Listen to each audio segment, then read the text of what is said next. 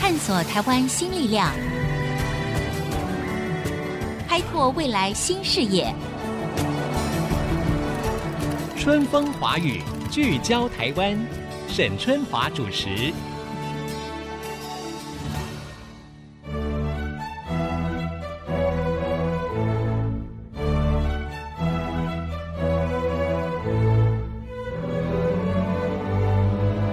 欢迎收听 IC 之音春风华语聚焦台湾，我是节目主持人沈春华。弯声乐团呐、啊可能很多朋友都知道，而且甚至都看过他们的演出。这个弯声，弯声，顾名思义就是台湾的声音啊、那这个乐团其实算起来应该算蛮年轻的，因为他们在二零一七年的时候呢才成立这个乐团。这支呢是由专业古典音乐家他们所组成的乐团，主要是演奏台湾音乐家的作品。或者呢，是使用台湾元素创作的音乐。那他们成立的一个主要的宗旨跟目的呢，就是将古典音乐台湾化，台湾音乐古典化。也可以说哈，弯声乐团打破了古典乐跟流行乐、西乐跟国乐之间的壁垒，而且呢，在很短的时间之内，其实就引发了注意跟共鸣了，并且能够达到自给自足。到底他们是怎么样做到的呢？今天在节目现场，我们就邀请到了弯声乐团的音乐总监李哲毅，他也是这个乐团的指挥。李老师你好，哎，沈姐你好，各位听众朋友大家好，好，今天很开心看到这个李老师来哈，谢嗯谢。因为我也去看过你们的这个表演哈、嗯哼非常好。我觉得因为你们的表演形式跟一般的那种，真的就是所谓的音乐殿堂那种感觉上是隔阂比较深的那种演出方式是很不一样的。就是比较没有那么严肃，对，是吧比较没那么嗯严肃是啊哈、好，那我们就慢慢来聊哈嗯。是首先就请这个呃李总监呢告诉我嗯们，哼就说、为什么你当时想要成立弯声？好，因为嗯哼我在前面的时候有说明了一下，你是希望呢这个古典音乐台湾化，是台湾音乐可以古典化。嗯哼好，你你主要的一个起心动念是什么？是，其实我自己从小是学古典音乐嘛，嗯我嗯四岁就开始拉小提琴，对九岁开始弹竖琴，哦，对，然后来到大学念也念音乐系，然后其实我在学校主修竖琴的时候，其实我也很认真在练 琴，对，然后呢，出了社会之后，觉得说，哎，我我我那么努力的事情，我应该要哦好好的表演，好好在舞台上让大家欣赏我的表演。对可是你会发现说，当我在演奏所谓的经典作品的时候，那你会发现台下的听众大部分是不知道你在做什么的。嗯，虽然竖琴的声音很好听，对虽然你可能可以弹出很美丽妙的旋律，但是其实这些音乐之于台下的每一位听众，其实意义。并没有那么大嗯，哼因为这些东西、这些音乐跟他们平常日常生活、跟他们的生命体验其实是有距离的。哦，也就是说，所谓的西方古典音乐，你要让台湾的一般大众去欣赏，嗯除非他们已经花很多的时间去认识这个音乐，嗯不然绝大部分人，我想第一次。或者是说，短时间之内，他不嗯太可能去理解你所要表现的是什么。是是，对，后来其实我们会去想这个问题，就是说为什么？其实古典音乐在人类的音乐史上、人类的历史上，觉得是表现音乐的最高的艺术形式，嗯哼，对不对？这已经是不争的事实对。但是为什么台湾人民他比较不容易去接受？我举一个很简单的例子，就好像语言，嗯哼今天如果让一般人听一个英文的演讲，嗯，如果你今天不认识英文这个语言，对其实你也没办法听，对对不对根你本可不了能解他在讲什么，对你不知道他在讲哎什，么，所以你要翻译。嗯，好、那要不然就是你会英文，对，所以你把古典乐想象成英文。嗯，好、如果说今天古典乐原汁原味给你听，因为它就像外文一样，嗯你听不懂，所以要翻译。哦，不然就是你要学习古典音乐，你听得懂。嗯，好，那翻译这件事情是什么意思？其实嗯古典音乐有很好的形式、表演的风格、对形态，对，然后这些技术都非常好，但是呢，因为你的界面并不熟悉，所以我必须用一个你熟悉的界嗯面来翻译给你听。嗯这个熟悉的界面就是在里面的旋律。嗯好，如果说我今天把所有的古典音乐的技术或什么都用台湾大家熟悉的旋律来呈现的时候，嗯哼嗯其实你已经就了解说，哎，这些音乐本身背后的含义是什么，然后你又可以借由这样子的平台去欣赏到古典音乐所要带给你的所有的艺术性跟美感跟价值。哦，所以这个嗯就是你要成立弯声乐团的一个最重要的这个原因，因为对不我对我要需要一个乐团、一个嗯平台来是专门做这件事。对，其实过去几十年来，台湾也有很多人在努力这件事，但是就是说，那个是一个比重问题，就好像说国内的一般的专业乐团，嗯哼其实他一年所有的表演里面，你可能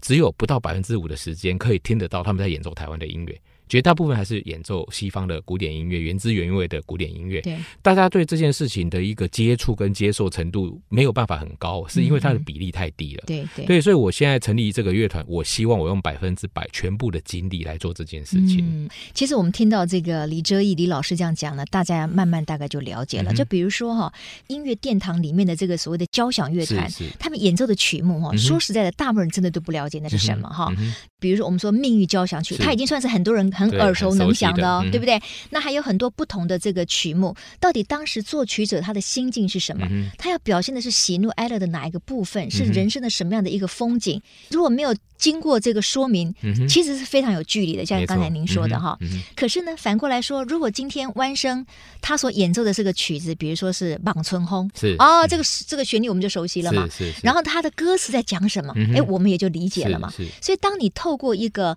也是管弦乐团的、嗯哼这样子的规格的演奏，嗯哼可是你的旋律却是我们大家耳熟是嗯能详的民谣的时候，哦，我想那个贴近性当立然刻就产生了没。错，没这就是错你要的目的。对，其实就是我说的翻译这件事情。翻译 OK、嗯哼如果是这样子的话，我们就可以吸引更多可能过去对于所谓的古典音乐、或者是听交响乐、嗯非常恐惧、害怕的那群 人，他愿意走到音乐对，厅里面。因为其实这两年多来，我们成立两年多来，碰到的所有的乐迷朋友，就是说绝大部分都有这样子的一个状态，是就是说他们以前其实。就觉得古典音乐好像不错，嗯应该不错，我应该要来接触。对但是有时候他没有在一个适当的状态下去接触的时候，就反而产生一种抗拒感，因为、嗯嗯因为我嗯真的没办法理解。对对，后来他们来听了弯声的音乐会之后啊，我可以理解，而且呢，原来古典音乐演奏台湾民谣只来做这么美，所以他们在同时的再去接触其他的古典音乐的时候，他们发现，哎，他们懂了，对，原来那些美也感更是容这易样子接受了。对，嗯没错，没错。 OK，嗯哼好，，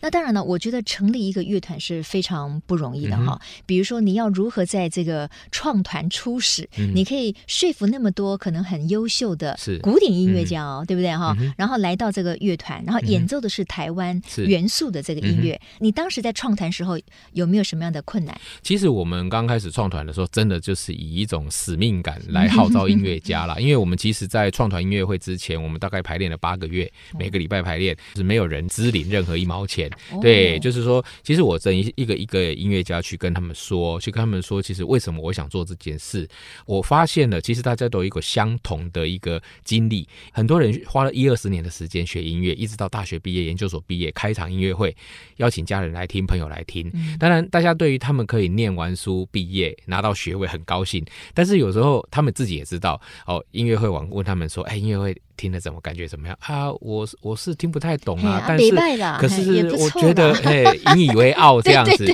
其实其实这个时候，对一个你花了一二十年时间去努力这件事情，其实打击是很大的。是，所以所以大家其实都有这样的经历，也就会去思考为什么。嗯，嗯哦，那当然，后来很多人在这个市场里面慢慢去 try，去试试看我要用什么方式去让嗯大家理解古典音乐的时候，就像我刚刚说的，我用台湾民谣的方式，我用大家熟悉的旋律的方式去演绎的时候，发现观众的接受程度变得很高。嗯嗯，所以大家慢慢的理解说，音乐的素材是让这个文化跟你一般的大众人民接触的一个很重要的媒介。嗯，那这件事情，其实我们后来慢慢在音乐圈，大家我们会讨论，其实这件事情原来在古典音乐的世界里面已经发生过。对在古典音乐的那个时期里面，有一个是叫国民乐派。嗯，嗯国民乐派的的产生的一个状况，其实就是在于早期古典音乐，其实它在欧洲是在德、奥、意、法这四个国家开始发展的。那所以也就是说，他们是古典音乐的中心。嗯，所以当他们的文明产生一个非常高度的一个状态的时候，当然四周的国家大家就去那边学习他们的文化，学习古典音乐。那这些人学成之后对，回到他们自己的土地上，嗯回到这里的国家，发现我演奏这些东西也没人听得懂啊。嗯啊、对即使是在欧洲因以为他前，引进的是别国的这个对音乐文化，所以他们就啊开始去怎么用自己的国家的民谣入乐，嗯用这种方式去像我刚刚讲的对翻译古典对音乐给对你听对。是所以呢，这个时期其实，在古典音乐的呃历史上就统称为国民乐派时期。嗯嗯也就是说，用你自己的文化、民族的音乐元素，对然后放在古典音乐的平台上，嗯让所有的一般的民众能够更加的理解古典音乐的内涵。是对，所以这样子的事情，其实在欧洲的古典音乐历史已经发生过了。嗯我们为什么不能在台湾也做一件这样的事？嗯，所以其实弯声乐团我们现在所秉持的一个理念跟做法，让古典音乐长在自己的土地跟文化上的一个方式。嗯哼，万盛乐团的指挥哈李哲一老师，他讲的这个逻辑，我觉得我们一听就懂了，是而且嗯很容易接受嘛对，。其实这是很合理的，对，很合理的。嗯这也就是为什么你在创坛之初的时候，其实你也很快的就吸引了很多优秀的古典是音乐家对哈。那我知道，像你们的小提琴首席啊，那个气质非凡 的那谢个谢梁倩文，哎梁对不老对师？嗯梁老师是嗯德国的留学回来的，对是不是？对对对那然后他也决定就说要加入你的这个乐团，是是那他也明白说一开始可能也没什么酬劳，哎是但是他也就想说这是件有意义的事对，情，没他愿错意投入。其实说每一个人其实都身怀着自己对这块土地文化的一种使命感。对，哦，虽虽然说可能它真的会影响到生计，对哦，一开始会大家比较辛苦，对但是会觉得说嗯不是为了自己，也是为了下一代，也是为了我们这块土地的所有的人。嗯哼对，就是说一个民族或者一个地方的人之所以伟大，是因为他有他的文化。对，文化这件事情，如果大家不能相对的去投入，其实有时候会觉得说，那我们做这些事情的意义在哪里？对嗯哼而且我觉得音乐其实最主要的目的之一，当然也是为我们的生活带来美好的感受。是是所以，他如果没有加入我们自己本地的文化的背景的话，嗯我们如果感觉那个距离感很遥远，其实是非常可惜的。嗯哼嗯哼所以，我认为这个努力非常好。那除了呃，你吸引了这个小提琴首席哈，这个梁老师之外，呃，当时还有一个蛮特别的例子，就是一个很年轻的严玉恒，对不对？是是是，他好像严老说师，哎，严老师，他好像是主动这个写信来问说，哎，那你们呃弯声乐团这个小提琴手还有没有缺人？对，他是在在 FB 里面写信给我，对他说他刚从美国拿到学位回来，是他是希望也能做一些事情，对，然后嗯所以他就主动来找我们，然后来考，然后也就考进来。那当然他是能力非常的强，对那现在也是我们的助理首席。嗯哼，那当然呢，理想是一回事嗯哼啊、浪漫的情怀是一回事是，但是呢，一个呃乐团要走的长远，其实嗯也不能够不考虑到他如何能够自给对自是足。是，所以到底这个它的所谓的商业模式是什么，或者嗯如何让它运作？等我们广告回来之后呢，我们就继续请这个弯声乐团的指挥，也是音乐总监李哲毅老师呢，继续来跟我们聊一聊弯声他用什么样的新的尝试，吸引了更多的人能够愿意走进音乐厅。马上再回到春风华语聚焦台湾。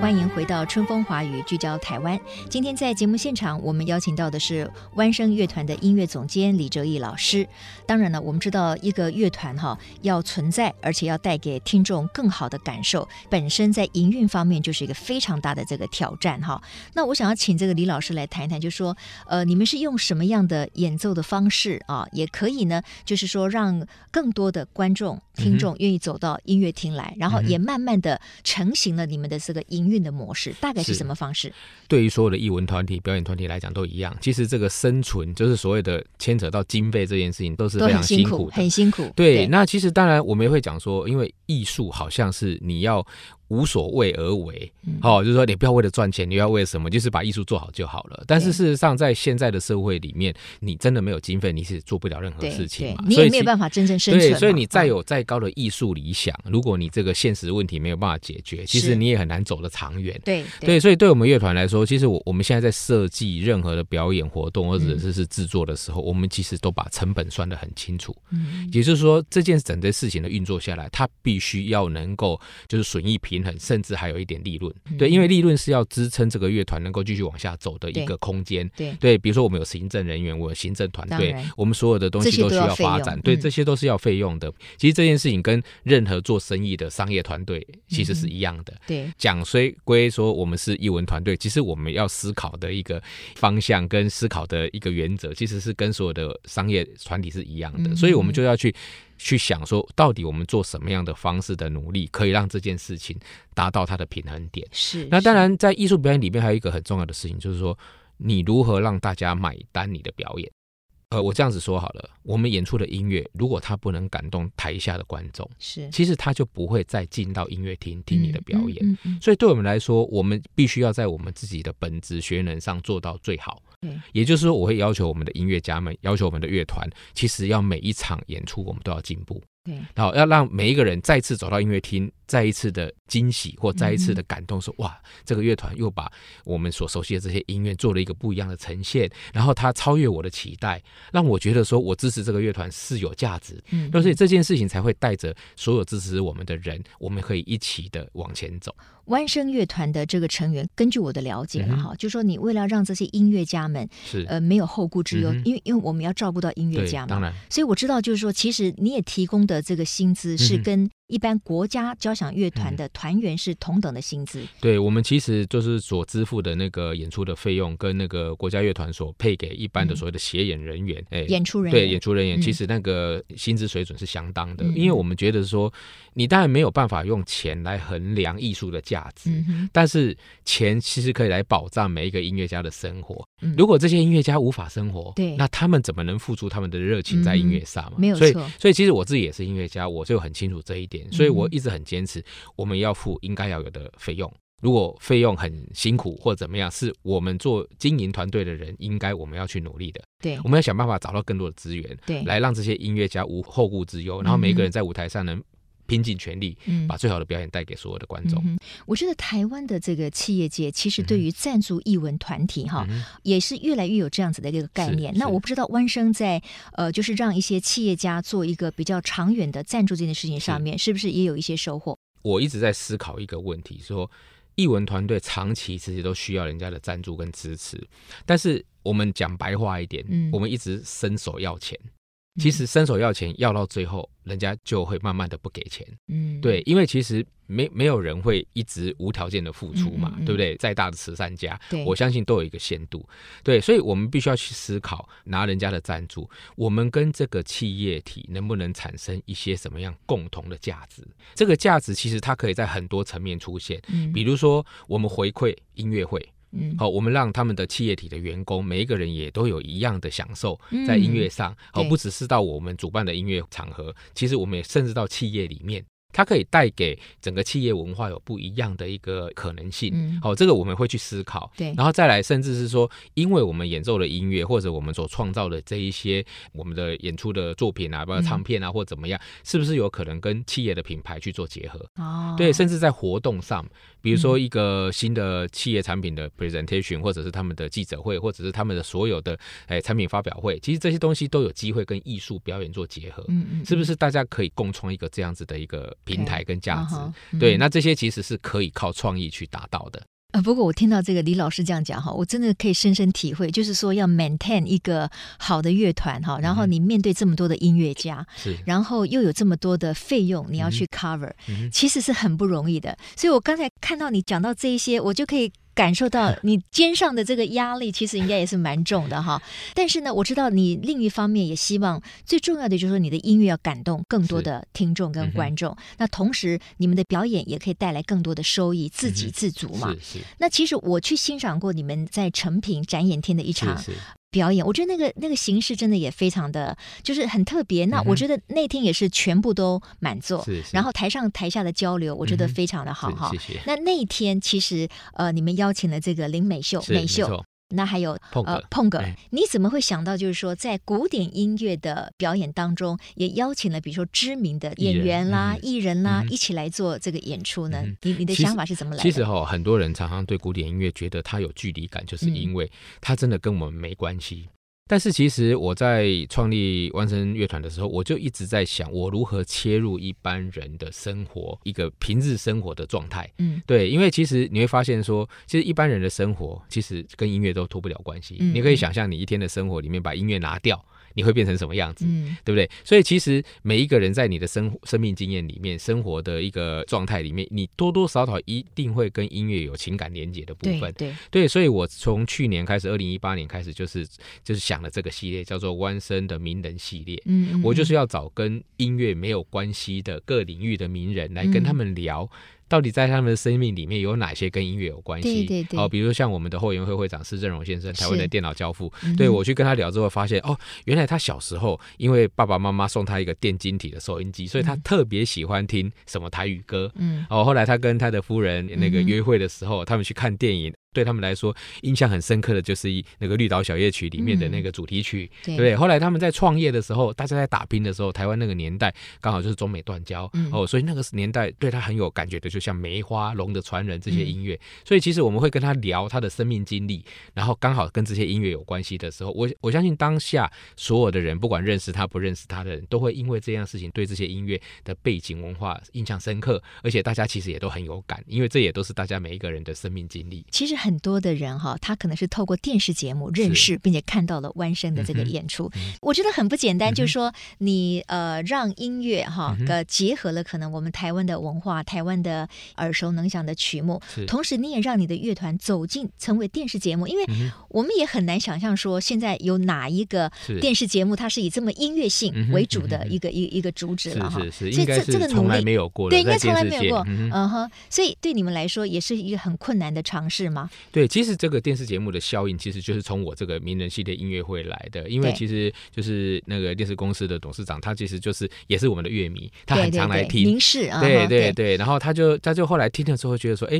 那这这样节子目的不形错啊态嗯有没有哼办法变成电视节嗯目嗯？嗯所以我们就跟他的团队一起去发想，然后所以就是把这样子的一个方式呢，就是拉到摄影棚里面嗯嗯，让它嗯发生在摄影棚里面，让它变成一个电视节目。嗯对哼对，OK，好。那当然了，我觉得以弯声乐团来讲哈，显然你一直不断的在做新的尝试，是让更多人可以透过音乐跟我们的生活做结合。嗯未来是不是会有跨媒体啦，或者是融合科技跟音乐的创新做法呢？就说弯声乐团未来会不会有什么样更多新的尝试？是，其实我们现在每年哈、有两次呢，我们会举办一个叫台湾行脚的一个活动，因为其实你可以想象，大部分的音乐其实音乐会其实都发生在大都会，嗯嗯，所以也就是说，大都会的一般的市民其实他是很有很多的机会去听音乐的，嗯但是其实，在台湾有很多所谓的偏乡，不管是孩子或一般的人民，他其实要接触古典音乐，或者是说正式的音乐会，他机会不多。我觉得我们乐团因为也受到社会很多人的帮助，所以我们也有义务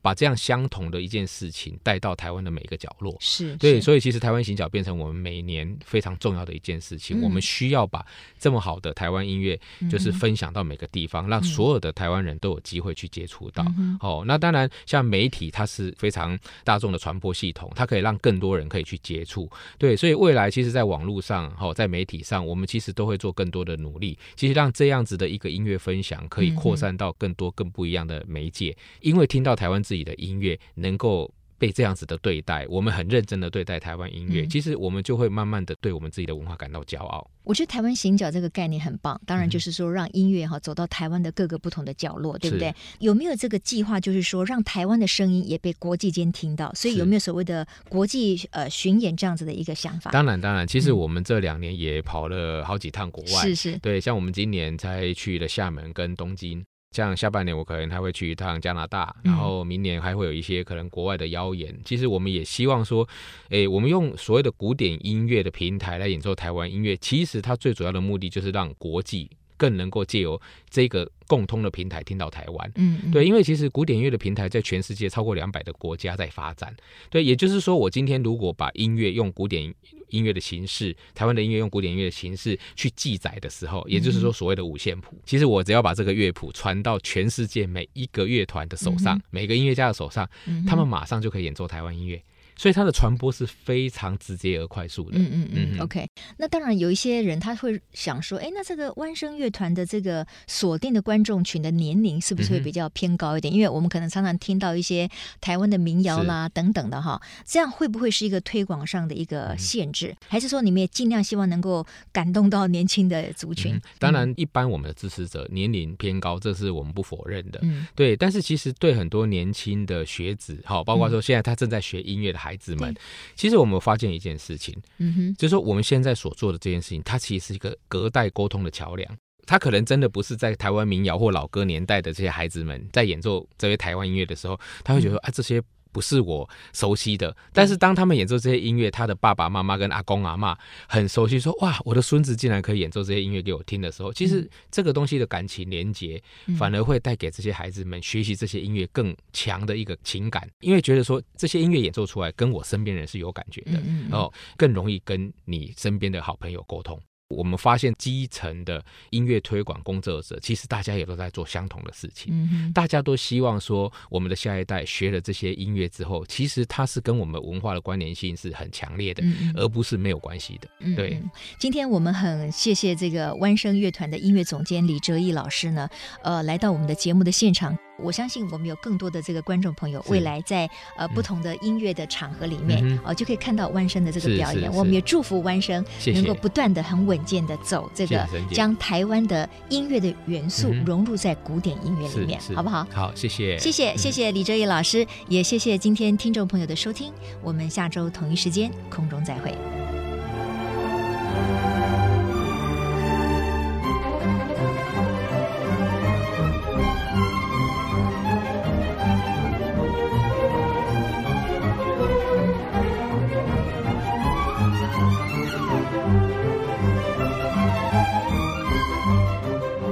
本节目由世界先进机体电路赞助播出，探索真相，开拓未来。世界先进机体电路与您一起聚焦台湾。